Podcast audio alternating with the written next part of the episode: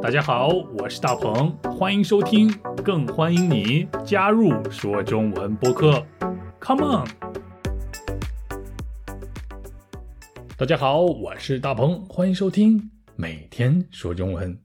今天我们要来认识的表达是水分，水分就是水的另一种说法。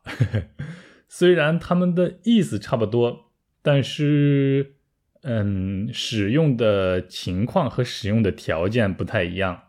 比如，我可以说我在用水洗澡，或者是我在用水刷牙，但是我不能说我在用水分洗澡，或者是我在用水分刷牙。这个听起来很奇怪。相反，我们会说，呃，这个西瓜含有很多水分。但是如果我说这个西瓜含有很多水的话，也可以了。不过听起来总是有点怪怪的，不是最完美的表达方式了。我觉得“水”这个表达更多的是强调水这种东西是一个宏观的视角，但是“水分”这个词呢，更多的是强调水这种元素是一种更微观的表达。那到底什么时候应该用水，什么时候应该用水分呢？目前我还没有发现一个绝对的规律啊，所以就需要大家通过阅读啊，通过听，或者是通过跟母语者的交谈来积累这样的经验了。说多了以后，听多了以后，你自然就知道了。好啦，还是回到我们今天要学习的表达水分。我很喜欢吃水果的原因，就是因为水果中含有大量的水分，像是西瓜、哈密瓜、梨这样的水果，我都很喜欢。相反，我不太喜欢水分不是很多的水果，像是香蕉啊、榴莲呐这样的水果。你喜欢哪种呢？是水分多的水果，还是水分不多的水果呢？我想每个人的喜好都不一样。对吧？这是水分这个表达的字面意义、一般意义了，但是它还有比喻意义。现在我们就来一起看一看。比如我说这次考试我考了一百分，不过我觉得我的考试成绩中有水分，而且水分很大。嗯，考试成绩又不是水果，也不是蔬菜。怎么会有水分呢？你没听错，考试成绩里也可能会有水分的。考试成绩有水分的意思就是说，考试的成绩不真实，啊，不是自己真实实力的体现。嗯，比如我的实力只可以得到七十分，但是我的考试成绩却是一百分或者是九十分吧。那么也就是说。超过我真实实力的七十分的那些分数，我们就可以把它叫做我考试成绩当中的水分了，因为它们不是我真正的实力嘛。你懂水分的比喻意义是什么了吗？就是说，水分可以比喻一件事情或者一个东西不真实的那一个部分，这个部分我们就可以把它叫做是水分。你明白了吗？那来听一听今天的对话吧。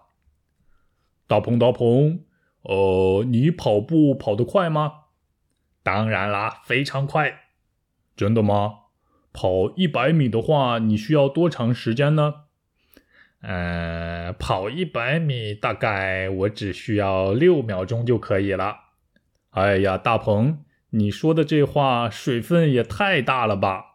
百米世界冠军也要差不多十秒钟哎，大鹏大鹏，呃，你跑步跑得快吗？当然啦，非常快。真的吗？跑一百米的话，你需要多长时间呢？呃，跑一百米大概我只需要六秒钟就可以了。哎呀，大鹏，你说的这话水分也太大了吧！百米世界冠军也要差不多十秒钟哎。好，你明白水分这个表达了吗？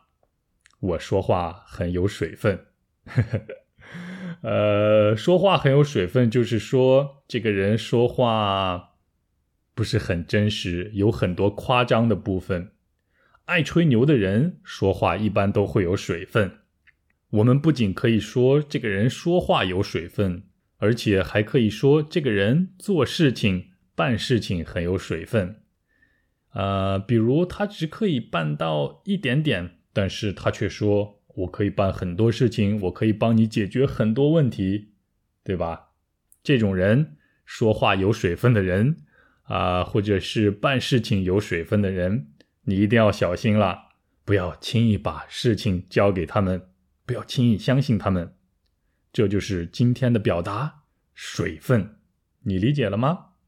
那好，我们下期一起说中文，拜拜。大鹏，大鹏。